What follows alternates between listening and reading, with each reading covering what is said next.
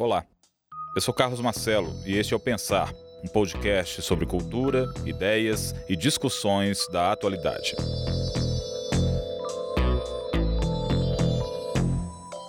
É uma coisa absurda, como se, como se tivesse uma cortina de vidro separando essa experiência de fruição da vida do lugar que nós nos originamos, que é essa terra denunciando um outro divórcio muito mais é, profundo, que é a ideia de que os humanos são diferentes de tudo que tem aqui.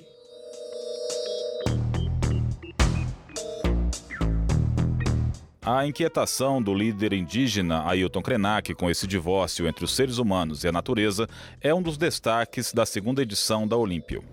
A revista literária mineira destaca no editorial que o segundo número está carregado de indignação. Idealizadora da Olímpio, a escritora e ensaísta Maria Esther Maciel explica o motivo da indignação citada no editorial.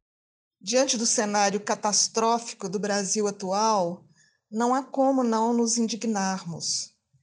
Cultura, educação, meio ambiente, os direitos humanos, né, tudo está sendo desmantelado por esse governo retrógrado, perverso, responsável. Nós buscamos trazer para este segundo número da revista reflexões, depoimentos, imagens, criações poéticas e ficcionais que se ofereçam como contrapontos a esse cenário. Tanto que o personagem principal da edição é o líder indígena Ailton Krenak com suas ideias instigantes sobre como adiar o fim do mundo, a sua sensibilidade social e ecológica, né, o seu olhar crítico sobre o que tem acontecido no nosso país. Seguidora da tradição de revistas literárias mineiras, a Olímpio é uma publicação independente. Chegou ao mercado em 2018 para atuar como elo entre a literatura e outros campos artísticos e do conhecimento. Trabalham na edição da revista a escritora Maria Esther Maciel, o jornalista José Eduardo Gonçalves, o designer Júlio Abreu e o arquiteto Maurício Meirelles. Com nova identidade visual, mas sem perder a proposta de amplificar a diversidade de vozes, esta segunda edição da Olímpio não teve medo de ousar e mudar. Os princípios que norteiam os dois números da Olímpio são os mesmos: a transversalidade, a pluralidade e a diversidade. Mas o volume de textos aumentou no segundo número e o projeto visual foi totalmente reformulado. Com a parceria feita com a editora Miguelin, o estúdio Guaiabo passou a atuar como a, nossa, como a nossa equipe de design e, com isso, reformulou todo o trabalho gráfico. Agora temos uma revista em novo formato, com recursos visuais mais ousados. O primeiro número, que estava esgotado, também mereceu uma reformatação e está sendo relançado com essa nova roupagem. O designer Júlio Abreu fala sobre a preocupação dos idealizadores da Olímpio de construir uma identidade visual. Mesmo se fosse uma revista específica, é, essa unidade ela não estaria garantida, porque tem características que definem um gênero mas dentro do gênero é, há traços e marcas que se opõem, né? seja ideologicamente ou esteticamente. Né? Então a preocupação é, nossa, mais do que ter uma unidade, é ter uma identidade editorial. Né? Mas essa unidade a gente não tem. É, uma preocupação forte, já que não se trata de uma revista temática. Né? A gente tem critérios, sim, é, editoriais, né? temos interesse em linguagens e em linguagens diversas, mas somos também quatro editores com perspectivas, experiências diferentes, né? e isso já, já é, marca uma demarca uma tensão. A gente tem que equilibrar essa tensão dessas diferenças que se apresentam né, em nós quatro. É, então a gente tem que dar conta dessas diferenças. Por um lado, é, isso também é muito saudável, né? É sempre um aprendizado é, chegar a esse equilíbrio, né? Um dos destaques do novo número, o depoimento do líder indígena Ailton Krenak, ajuda a entender como a resposta à indignação e a coragem de agir passam pelo diálogo e não pela brutalidade. Então, assim, é uma, um, um desprezo pela nossa memória é, ancestral, né? pela nossa memória antiga, é, a que fica é, totalmente descartada a possibilidade de uma reconciliação da nossa é, ideia de povo, de país, com o território. É como se tivesse um divórcio entre o território e as pessoas que circulam por aqui. As pessoas que circulam por aqui estão acampadas. Maurício Meirelles, um dos editores da Olímpio, resgatou no editorial da revista uma passagem marcante da trajetória de Krenak, a quem ele considera um xamã cultural. O Ailton Krenak é um pensador. E foi com essa ótica que a gente conduziu a conversa com ele em Belo Horizonte, que resultou nesse depoimento dele para Olímpio número 2. Mas ele é um pensador não apenas da cultura indígena e dos modos de ser e de estar no mundo dessas culturas. Ou seja, ele é um pensador que transita também pela tradição do pensamento ocidental, nas áreas, por exemplo, como antropologia, etnologia e filosofia.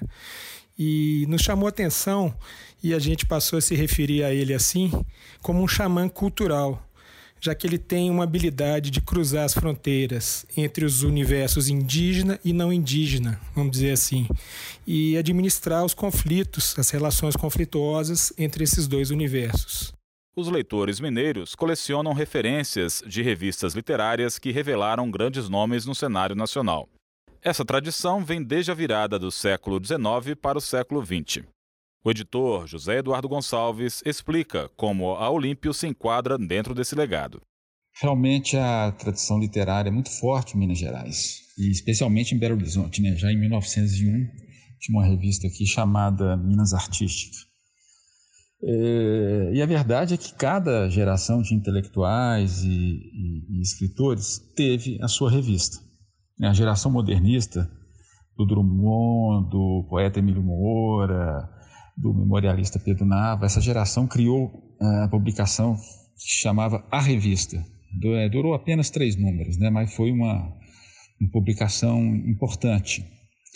E quase que em contraponto a essa publicação, já em 1929 surgiu o suplemento Leite Criolo, né, que circulava como encarte do jornal Estado de Minas. É, já, bom, em 1946, a geração do Francisco Iglesias, Sábado Magal, Jaltran Dourado, criou a revista Edifício. Né, era uma geração que reunia, aí, além de escritores, jornalistas, professores, né, tinha um engajamento bem mais explícito. E em 47, um ano depois, o Hélio Pellegrini criou a revista Nenhum, que só circulou uma vez. E nos anos 50 surgiram as revistas Vocação, Tendência e Complemento. Essa, é, a geração Complemento foi fundamental. Ela tentou romper realmente é, fortemente com o que havia de tradicional na cidade, né? Tanto no campo da estética, da cultura, do comportamento. Já os anos 60 é, viram surgir a revista História, que durou seis edições. A década de 70 registrou um movimento forte de resistência, né? né? Revistas como Silêncio, Circos, Inéditos. É, foi, um, foi um momento muito pulsante. E de lá para cá, essa, essa cena editorial em Belo Horizonte minguou. Vamos lembrar aqui que a revista Palavra, editada entre 99 e 2000, né, capitaneada pelo Ziraldo e com um grupo de pessoas do qual eu fazia parte, essa revista falava de literatura, mas era dedicada à cultura em geral, não era especificamente uma revista literária. Então, o que a gente pode destacar é a continuidade formidável, né, até os dias de hoje, do Suplemento Literário de Minas Gerais, que foi fundado por Murilo Rubião em 1966. Mas, de fato, é, tem uma grande lacuna aí dos anos 2000 para cá, né, uma lacuna que, que agora, com o surgimento da revista Olímpio, de certa forma, esse, esse trabalho é, garante o retorno de, de Minas né, ao mapa literário contemporâneo. Esta segunda edição da Olímpio reúne algumas preciosidades. Uma delas é um perfil do diretor de teatro Zé Celso Martinez Correia. O perfil é assinado pelo escritor Inácio de Loyola Brandão. Os dois cresceram juntos em Araraquara, no interior de São Paulo. Já o poeta mineiro Adão Ventura, falecido há 15 anos, é lembrado em história contada pelo escritor Carlos Herculano Lopes. Contos, traduções, relatos e ensaios visuais ajudam a compor o caleidoscópio da Olímpio. A poesia brasileira contemporânea também se destaca na revista. Esperando, desde cedo, aquele telefonema que não virá, do amigo profundo, desconhecido, talvez morto, talvez nem nascido ainda. No orelhão, o fio pendurado balança. Este foi o poeta Nicolas Ber, matogrossense radicado em Brasília. Ele declamou Aniversário, um de seus poemas selecionados para Olímpio. A cearense Thaís Guimarães, que mora em Belo Horizonte, levou para a revista os poemas Sobre Peixes Dourados, Sísifo e Enredo. Este último Thaís lê agora. Ao fundo, a trilha que ela sugeriu, uma composição de Paulinho Santos e Benjamin Taubkin. A voz é uma aranha que se enrola no fio longo e invisível que nos toca. Espera as moscas mortas por seu veneno ácido. Se torna uma lagarta peluda, solta gosma e raiva silenciosa. A voz fina corta a ponta de um bisturi. As mãos se tornam patas opera-se a metamorfose. A aranha rasga a frágil teia, se enrosca na própria cabeleira. A lagarta transmuda-se em bruxa que vagueia. Os insetos tensos respiram antes do ataque. Salto na loucura, voo no escuro. Os insetos caem.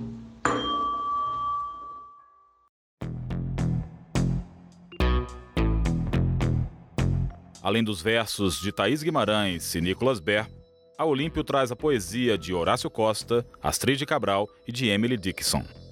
Também destaca o poeta Ricardo Aleixo analisando o impacto da obra de Cruz e Souza. Há ainda a prosa do argentino César Aira, um perfil da trajetória de Evandro Nascimento e um texto sobre as diásporas, do angolano Calaf e Palanga. Muitas vozes, muitas expressões, muitas identidades em uma revista que, no segundo número, consolida os seus princípios nas últimas linhas do editorial. Nós ficaremos ao lado dos que resistem, na floresta, no teatro, nos livros, na cultura a que tudo atravessa, na vida que nos espanta todos os dias.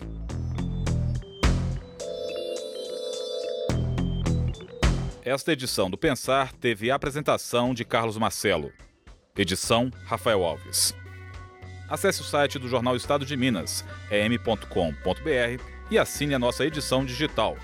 Leia sobre este e outros conteúdos do Pensar e receba em nosso aplicativo notícias exclusivas e essenciais para o seu dia a dia. Até o próximo episódio.